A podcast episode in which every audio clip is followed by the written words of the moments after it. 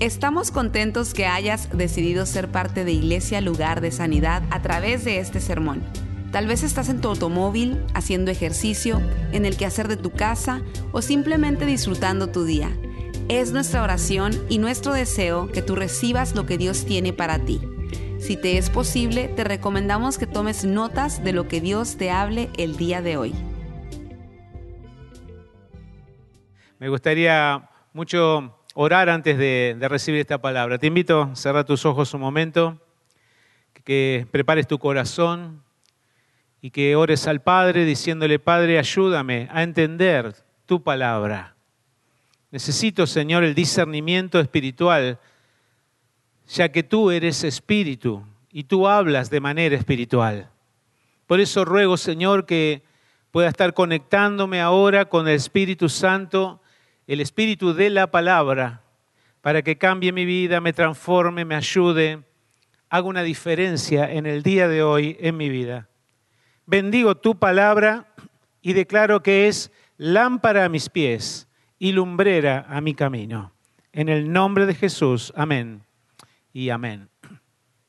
Quiero hablarte en esta mañana acerca de el orden o cómo ordenar tu vida. Muchas veces nuestra vida pasa por tiempos de desorden. No sé si a ustedes le ha pasado, a mí me ha pasado, a nuestra familia le ha pasado. Recién decía el pastor, treinta y pico, 26 años ¿no? de matrimonio. Con mi esposa llevamos 40 años de matrimonio, este año cumplimos 40 años de matrimonio. Y te quiero decir, en 40 años de matrimonio hay algo que es inevitable, que a veces las cosas no salen tan bien como uno espera. Y la vida se desordena. Y cuando hay desorden, nosotros necesitamos restablecer el orden otra vez. No sé si esta, esta mañana vos viniste aquí con un desorden de cualquier tipo. Puede ser un desorden en la familia. El matrimonio no está bien, las cosas venían bien y de repente se desordenaron. Puede ser en las finanzas. Las cosas estaban marchando bien, pero de repente algo sucedió que hizo que tus finanzas estuvieran, estén ahora en desorden. Puede ser la relación con tus hijos. Puede ser que tus sueños, tus proyectos no estén tan bien como esperabas que estuvieran.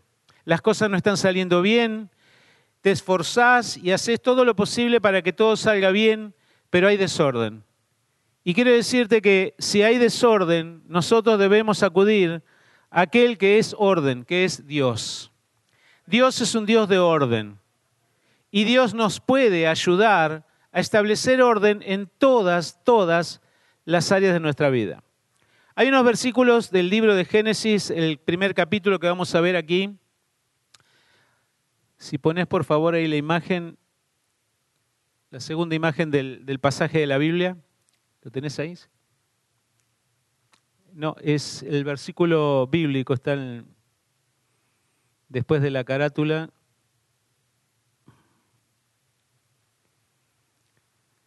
Génesis, ahí es el, pasaje de Génesis 1, 1 y 2.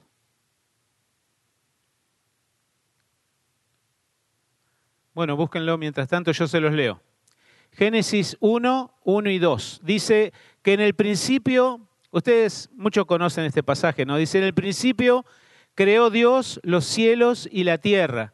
Y la tierra estaba desordenada y vacía, y las tinieblas estaban sobre la faz del abismo y el Espíritu de Dios se movía sobre la faz de las aguas. ¿eh? Hasta ahí vamos a leer, son los dos primeros versículos, ¿eh? no sé si lo, encontraron. ¿Eh? Lo leo de nuevo, dice, en el principio creó Dios los cielos y la tierra, y la tierra estaba desordenada y vacía, y las tinieblas estaban sobre la faz del abismo, y el Espíritu de Dios se movía sobre la faz de las aguas. Eso está en Génesis 1, 1 y 2, los primeros dos versículos. Lo primero que tengo para decirte es que Dios diseñó el orden de todo. ¿eh? Quiero decírtelo de nuevo. Dios diseñó el orden de todo. Hay un orden para el ser humano, para los varones hay un orden de Dios. Los varones tenemos un orden diseñado por Dios para funcionar. Las mujeres tienen un orden de Dios para funcionar. La familia fue diseñada por Dios de una manera.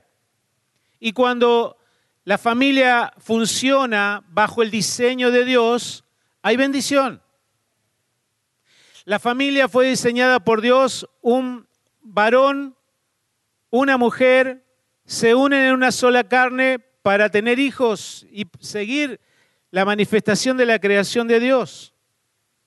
El diseño de Dios para la familia es un varón y una mujer heterosexuales que se unen en matrimonio para tener hijos. Hola. La sociedad dice que hay cinco tipos de familia hoy. Sin embargo, el diseño de Dios es uno solo. Así es con las finanzas. Hay un diseño de Dios para las finanzas. Si nosotros nos salimos de los diseños de Dios, sufrimos. Dios no diseñó ni al varón ni a la mujer para tener muchas parejas al mismo tiempo. He conocido muchos varones mujeriegos. Mi papá era uno de ellos. Andaba con una mujer, con otra y con otra y con otra, engañando a mi mamá y todo lo demás que usted ya sabe. Nunca conocí un varón mujeriego feliz. Nunca. Los argentinos se la dan de muy hombres, ¿no? Pero si usted escucha los tangos, la mayoría de los tangos lloran por una mujer. Se me fue la mina. Se me fue la percanta.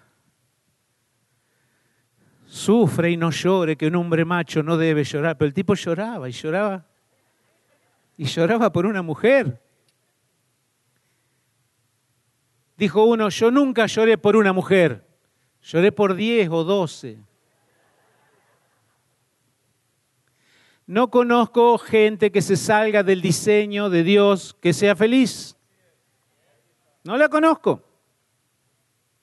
No conozco gente que haya conocido a Dios y luego haya dejado el camino de Dios que sea feliz. No conozco gente apartada de la iglesia feliz. Si usted me muestra alguna persona apartada de los caminos de Dios que sea feliz, muéstremela. Llevo 40 años, más de 40 años de conocer al Señor. No conozco gente apartada que, sea, que se haya salido del diseño de Dios que sea feliz. Porque Dios no nos diseñó para el adulterio. Dije que Dios no, no nos diseñó para el adulterio. Dios no nos diseñó para la promiscuidad. No nos diseñó para la fornicación. No nos diseñó para ir detrás de las cosas. No nos diseñó para comprar y comprar y comprar y poseer y tener. No nos diseñó Dios para eso. Cuando nos salimos del diseño de Dios, no somos felices. Así que en primer lugar, fue Dios el que diseñó el orden de todo. Hay un diseño celestial para todo. Si salimos de ese diseño, que es lo mejor para nosotros, sufrimos. Usted puede ignorar el diseño de Dios, lo puede resistir, lo puede contradecir y aún puede militar en contra del diseño divino, como hacen miles de personas militando en contra de Dios, en contra de la iglesia, en contra de los mandamientos de Dios, pero va a sufrir. Usted tiene la libertad de decir, a mí no me interesa lo que el pastor está diciendo, estoy aquí perdiendo el tiempo. Es más, usted puede ser ateo y decir, yo no creo en Dios y no creo en esa eh, tontera que están diciendo. Usted tiene toda la libertad, pero va a sufrir. Porque usted vive en el planeta de Dios. ¿Dónde vive usted? ¿De quién es el planeta? Usted vive bajo leyes de Dios. ¿Cuánto conocen la ley de gravedad? ¿La conocen? Ayer los muchachos experimentaron la ley de gravedad. Se levantaban y se caían de nuevo. Usted puede decir, yo no creo en la ley de gravedad, por lo tanto voy a empezar a flotar. No puede flotar. Porque usted está bajo el planeta de Dios que tiene leyes que son de Dios. Usted no puede decir, a mí no me interesa Dios, porque usted vive en el planeta de Dios. Usted vive en una galaxia que se llama la Vía Láctea y es la de Dios. Es la Vía Láctea de Dios. Usted vive en un universo que no es suyo, es de Dios. No se ponga bajo las leyes, eh, eh, en contra de las leyes de Dios, porque usted vive en el planeta de Dios. Usted no puede decir, ¿Por qué tengo que respirar yo? No quiero respirar más. ¿O por qué no puedo respirar debajo del agua, eh? Ahora yo voy a respirar debajo del agua y se va a ahogar. Porque usted vive en el planeta de Dios. En segundo lugar, este, estos versículos que leímos dice que la tierra estaba desordenada y vacía. Algo trajo el desorden. Decir al que está cerca tuyo, algo trae el desorden. Es decir, algo, por algo viene el desorden. Todo estaba perfecto hasta que algo pasó. ¿Por qué ocurrió el desorden en el mundo de Dios? Se dice que fueron los ángeles caídos en aquel entonces, en esa caída de Satanás y sus ángeles, que produjeron lo que la Biblia llama caos o desorden en la tierra. Dice la Biblia que estaba desordenada y vacía. Querido hermano, querida hermana, amigo nuestro que nos visita en esta tarde, ¿qué es lo que ha traído desorden a tu vida? Dice la Biblia que la tierra estaba desordenada y vacía y que había tinieblas reinando. Cuando hay vacío, dice la Biblia que estaba desordenada y vacía. Querido, cuando hay vacío de Dios en tu vida, entra el desorden y la confusión y las tinieblas reinan. Cuando era pequeño, cuando era chico, me gustaba ir al circo. A mi papá y a mi mamá le gustaba el circo. a veces ¿Saben lo que es el circo, no? ¿Sí? Y de esas enormes carpas y se instalaban ahí en la ciudad en un terreno baldío y, estaban ahí con, los animales y todas esas cosas. Pero nunca me olvido de un malabarista, ¿eh? una persona que hacía malabares. Y tenía una mesa muy larga así y estaba varios dishes, platos, ¿no? Le dicen platos, ¿eh? los platos aquí los, con los que usted come, ¿no? Y los tenía. Y tenía una habilidad. Paraba un plato y lo hacía girar y lo mantenía girando. Luego hacía el segundo y lo mantenía girando. El tercero y lo mantenía girando. Y así, y cuando iba por el cuarto ya, el primero se le iba cayendo. Así que tenía que correr para hacer girar el primero y luego el segundo y ya iba por el quinto. Y cuando iba por el sexto, el primero se le tenía, se le, se le caía. Entonces lo hacía girar otra vez y así, hasta que llegaba al último. Pero cuando estaba el último, el tipo iba y venía y corría y venía para mantener todos los platos en movimiento. ¿No te ocurre así a veces? Corriendo de acá para allá, porque se me desordena una cosa y cuando arreglo aquello se me desordena lo otro, y ya tengo que salir corriendo porque allá se me cayó algo y de nuevo allá tratando de levantar lo que se está por caer. Algo trae el desorden. Pero aquí estamos en esta tarde para declarar que Dios es Dios de orden y Dios va a hacer algo en esta tarde con cada uno de nosotros. Gloria a Dios. Gloria a Dios. En tercer lugar dice la Biblia que el Espíritu Santo se movía Espíritu Santo sobre el caos estaba moviéndose. Y si el Espíritu de Dios está aquí, yo sé que está aquí en este lugar. Y si el Espíritu de Dios está en ti, en tu vida, y yo espero que así sea. Porque la Biblia dice que todos los que son hijos de Dios tienen el Espíritu de Dios. Y si no tienen el Espíritu de Dios, no son de Dios. Por lo tanto, si aquí hay gente que algún día ha tomado la decisión de recibir a Jesús en su corazón, tiene el Espíritu Santo dentro de él. El Espíritu Santo puede revolotear, puede moverse sobre el caos para traer orden. Cada vez que nosotros queremos hacerlo por nuestra propia cuenta, es posible que no nos salga ordenarnos. Pero si el Espíritu Santo toma el control, si el Espíritu de Dios toma el control, Él puede traer del caos un orden santo, un orden divino. Quiero decirte cinco cosas que hizo Dios al ver el caos de aquel entonces. Cinco cosas que Dios hizo para poder establecer de nuevo el orden. ¿Cuántos están listos para recibir estos cinco consejos?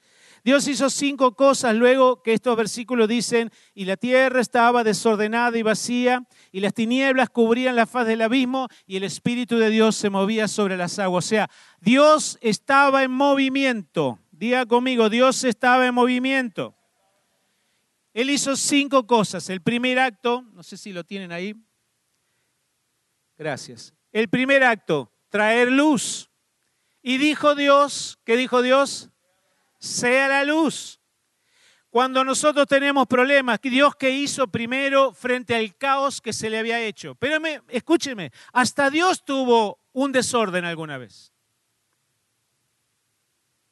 A veces pensamos que Dios no nos entiende. ¿Cómo no nos va a entender Dios que a veces hay desorden en nuestra vida si hasta Dios tuvo que ordenar un desorden? A veces nosotros decimos cómo Dios no sabe lo que yo he perdido, las cosas que ya no tengo. Dios perdió mucho. Dios perdió la tercera parte de los ángeles en la caída de Satanás. La tercera parte, esos son millones de millones de ángeles, los perdió. Dios perdió a su propio hijo. Hay gente que dice, nadie comprende lo que yo pasé, se murió mi hijo. Dios sabe lo que es que un hijo joven se muera. Isaías dice que en toda angustia que nosotros pasamos, Él también fue angustiado. ¿Se siente rechazado? A Jesús lo rechazaron. ¿Siente que están haciendo bullying? Lea la Biblia. A él se lo hicieron primero. Burlas, azotes y todo lo demás. ¿Qué hace Dios cuando hay caos? Él pone luz sobre el asunto. Lo primero que Dios nos dice aquí en este pasaje de Génesis capítulo 1 es que hay que poner un foco sobre el problema. Si tu vida está en desorden familiar, financiero, espiritual o cualquier tipo de desorden, si tu vida no está de acuerdo al diseño de Dios, primero hay que pedir a Dios que ilumine la situación. ¿Cuánto dicen amén a eso? Es una oración para hacer, Señor, trae luz sobre este problema. Yo no sé cómo enfrentarlo. Estoy en el medio de una confusión tan grande que no sé cómo hacer para salir de esto. Las cosas se están desbaratando, no, no va para mejor, sino cada vez para peor. Hay que poner una luz sobre el problema. ¿Tengo un desorden o es que soy un desordenado? Es una buena pregunta para hacerse. ¿Tengo un desorden momentáneo? ¿Las cosas se me fueron de las manos? ¿O vivo en desorden? ¿Cuál es el origen de este desorden? Puede ser que no hayas aprendido nunca de nadie a ser ordenado. En tu casa no te enseñaron a ser ordenado, no tuviste a alguien que te ayude en ese aspecto. ¿Tengo un desorden o soy una persona desordenada? Lo primero entonces es traer luz. El segundo acto de Dios fue separar. Digan conmigo separar. Y dijo Dios que se separen las aguas de arriba y las de abajo. Cuando Dios estableció orden, primero puso la luz y luego separó las aguas de abajo de las aguas de arriba. ¿Qué quiere decir eso? Que cuando Dios arroja luz sobre la situación, Él te va a hacer dar cuenta cuáles cosas son tuyas, cuáles cosas son terrenales, cuáles cosas son las celestiales. Le voy a decir algo que usted tendría que repetir todos los días. Si no es de Dios, no lo quiero. Dígalo, si no es de Dios, no lo quiero. Cuando Dios arroja luz sobre un problema, puede ser un problema de salud. Mire, mucha gente tiene edema pulmonar. ¿Sabe lo que es el edema pulmonar? Es un tumor en los pulmones, es cáncer en los pulmones. ¿Por qué generalmente viene el edema pulmonar? ¿Por el cigarrillo? ¿Por fumar?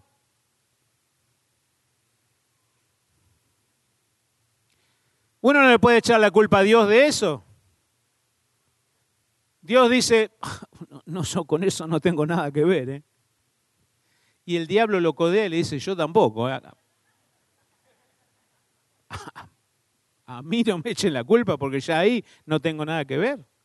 Le dije a los varones, hermano, usted tiene colesterol. Pare con los chicharrones. ¿Y qué hicieron los tipos? Fueron a hacer chicharrón.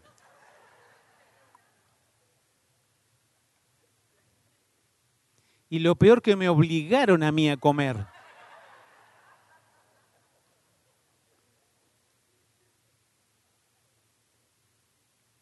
Me abrieron la boca así, me ponía el chicharrón.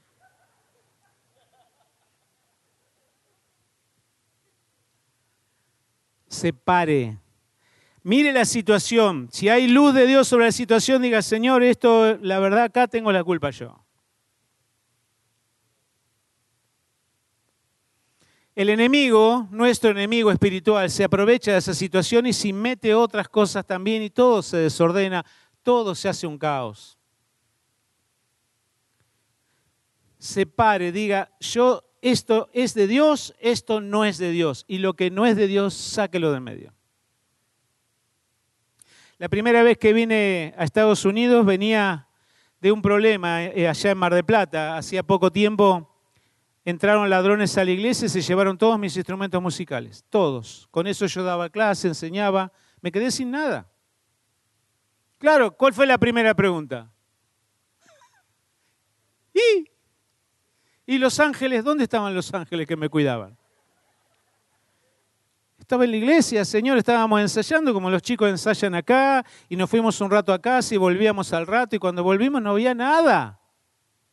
Nada.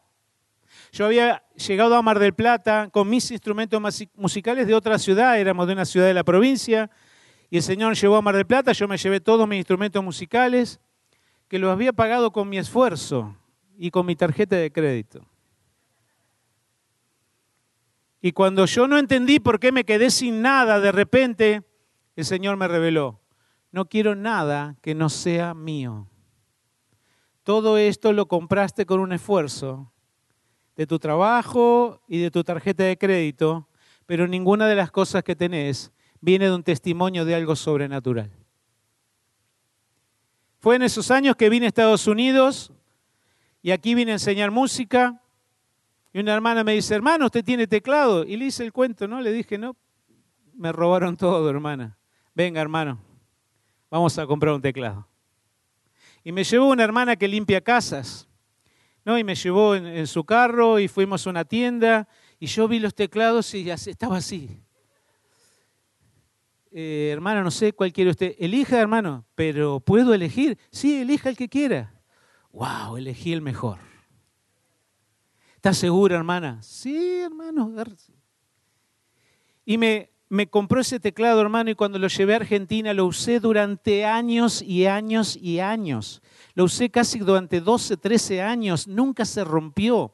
Y cuando ya decía usted, ya lo tengo que cambiar, está viejo, hay cosas que no funcionan muy bien, lo llevo a la tienda de, la casa de música para venderlo y comprar otro.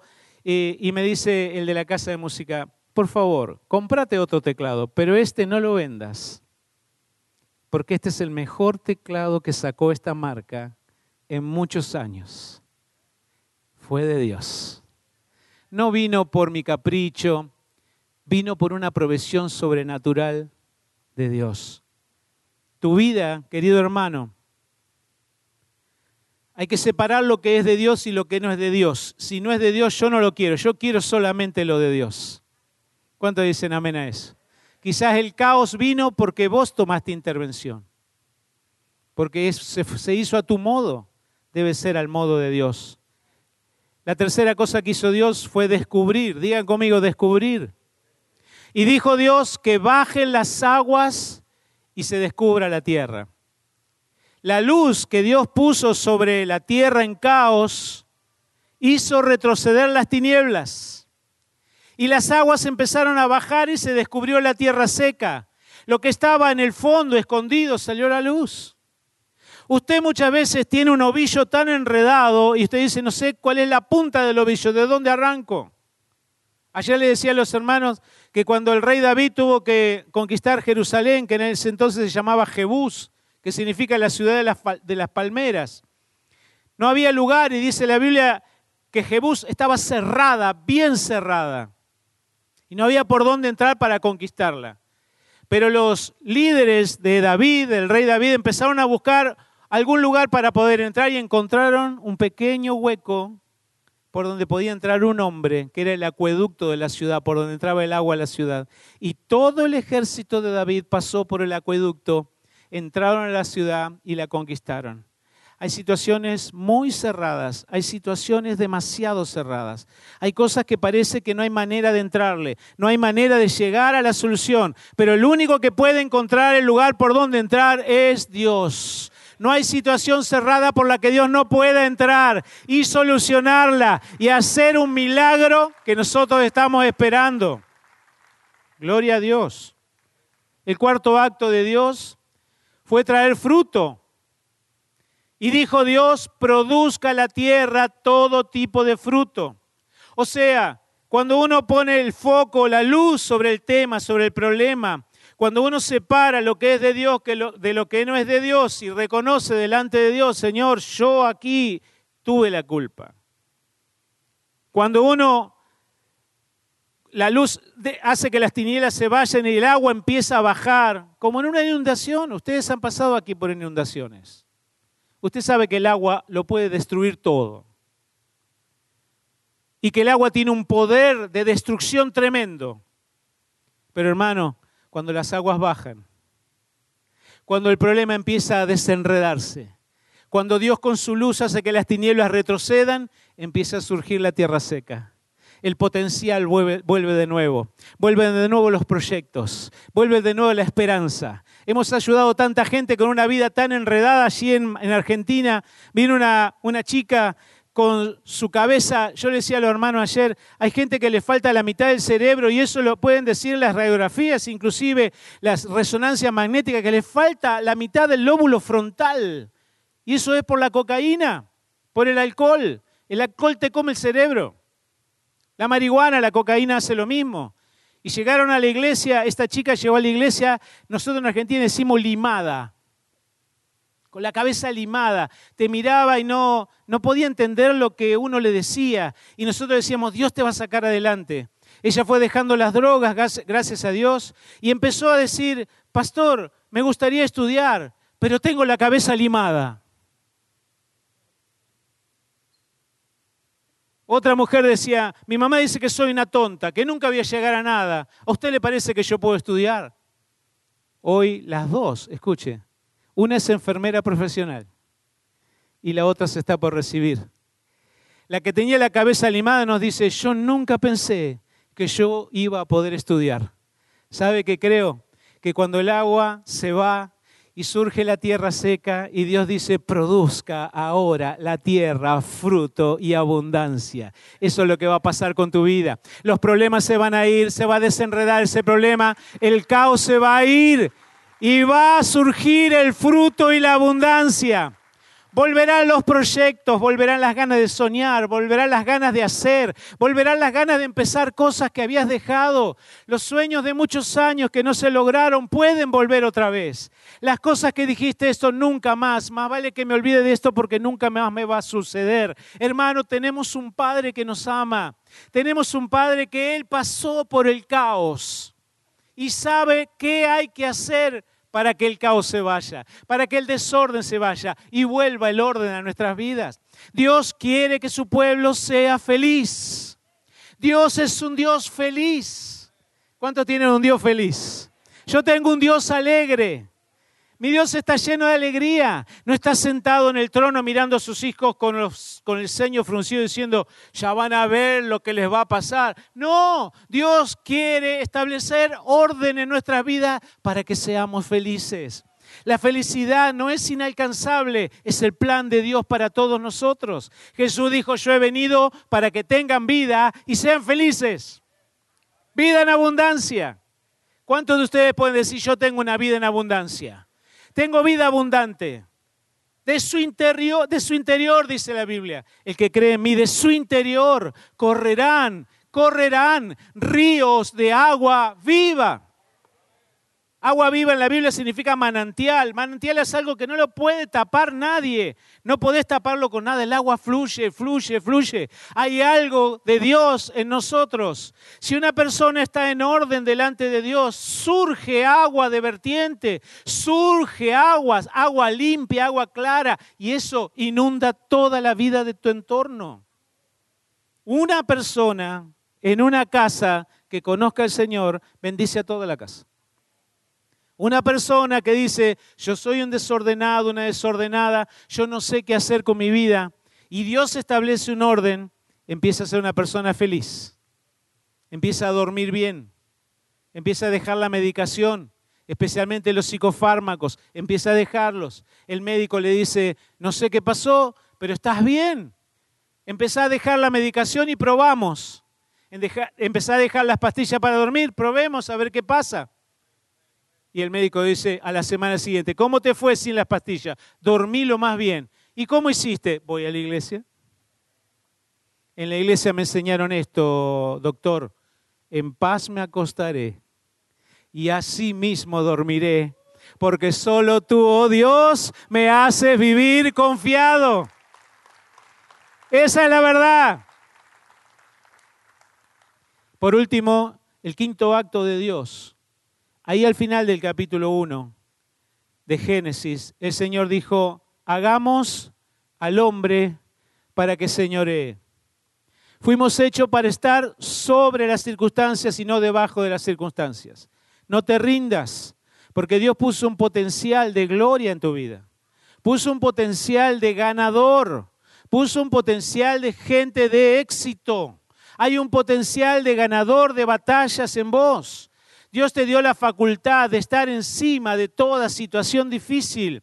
Dios te dio el poder de salir de la situación complicada. Dios te dio el poder de dominio. Digan conmigo, dominio.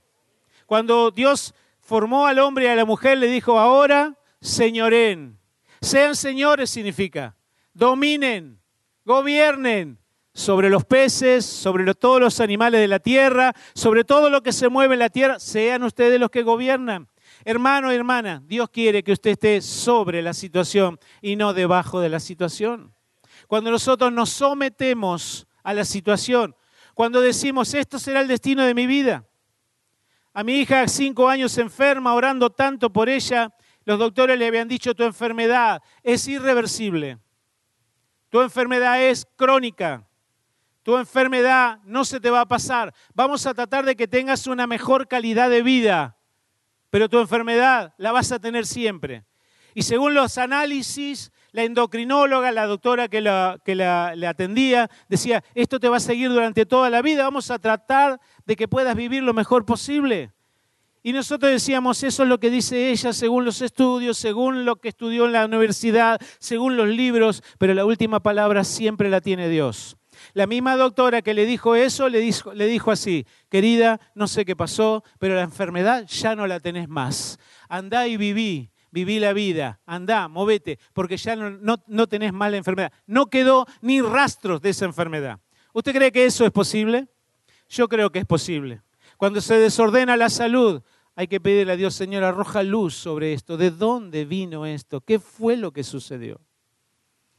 Señor, ordena este caos y trae libertad, trae liberación. Yo creo que en esta tarde algo va a suceder en este lugar, porque tenemos un Padre que nos ama. ¿Cuánto creen que Dios nos ama? Dios nos ama. Dios es nuestro papá. No estás huérfano, tenés un Padre y un Padre amoroso. ¿Sabe qué? Nuestro Padre nunca nos dejará. Nuestro Padre nunca nos abandonará. Tu papá celestial no abandona. Quizás tu padre terrenal te abandonó, quizás hasta no lo conoces ni sabes quién es, pero tu padre celestial sí sabes quién es. Es el que te ama y que te va a amar, te va a amar por toda, toda la eternidad. No hay manera que nos separemos del amor de Dios. La Biblia dice así, ¿quién nos podrá separar del amor de Cristo? Tribulación, que significa problema, angustia, persecución, hambre, desnudez, peligro, espada, o sea, enemigos. ¿Quién nos podrá separar del amor? Más, antes que todo eso, somos más que vencedores por medio de aquel que nos amó. Nadie nos puede separar. Dijo Pablo, estoy seguro que ni la vida, ni la muerte, ni las potestades, que significan ni los demonios, ni el diablo mismo, ni nadie, nadie nos puede separar del amor de Dios que es en Cristo Jesús. Jesús hablaba con el Padre y le decía esta palabra, Abba. ¿Sabe lo que significa Abba? Es una expresión familiar. Los nenes cuando nacen en, Israel y empiezan a hablar, la primera palabra que dicen generalmente es Abba. Porque es fácil de decir, Abba, y significa papi. Como dicen aquí, daddy, ¿no? Pero es Abba. Y Abba es la expresión que Jesús usaba con el Padre. Claro, los judíos lo miraban y decían, ¿qué le está diciendo a Dios? Ellos le decían, Adonai Jehová. Y con un respeto tan grande, había gente que no podía, no quería ni nombrarlo a Dios porque decía, no puedo nombrar el nombre de Dios. No hay manera de que yo, como soy, nombre a Dios. Y Jesús decía, Abba. ¿Y sabe qué? El Espíritu de Dios está en nuestros corazones Y la Biblia dice que Él clama, Abba, Padre. La relación personal con Dios hace que nosotros podamos encarar el caos, el desorden, las cosas que nos estén pasando ahora, las podamos encarar junto con el Espíritu de Dios. El que se está moviendo en esta mañana, en esta tarde, en este lugar, como se movía sobre el caos en aquella época del Génesis para traer orden. Solo que te entregues en las manos de Dios hoy. Que te relaciones con Dios de una manera íntima y personal y le digas, Señor, arroja luz sobre esta situación. Señor, estoy dispuesto a separar lo que es mío de lo que es tuyo. No quiero nada que sea mío, quiero todo lo tuyo. Si estás dispuesto a pedirle al Señor, Señor, que bajen las aguas, que se descubra el potencial una vez más. Quiero ser la persona que fui. Quiero volver a ser esa persona que soñaba, que cantaba, esa persona alegre, que hacía chistes, que disfrutaba de la vida. Quiero volver a hacer eso. Señor, sáname, estoy enfermo. Mi vida es un caos a causa de esta enfermedad. Señor, sáname. Dígale, Abba a su papi. Señor, ayúdame. Y Dios arrojará luz sobre los problemas y traerá orden donde había caos.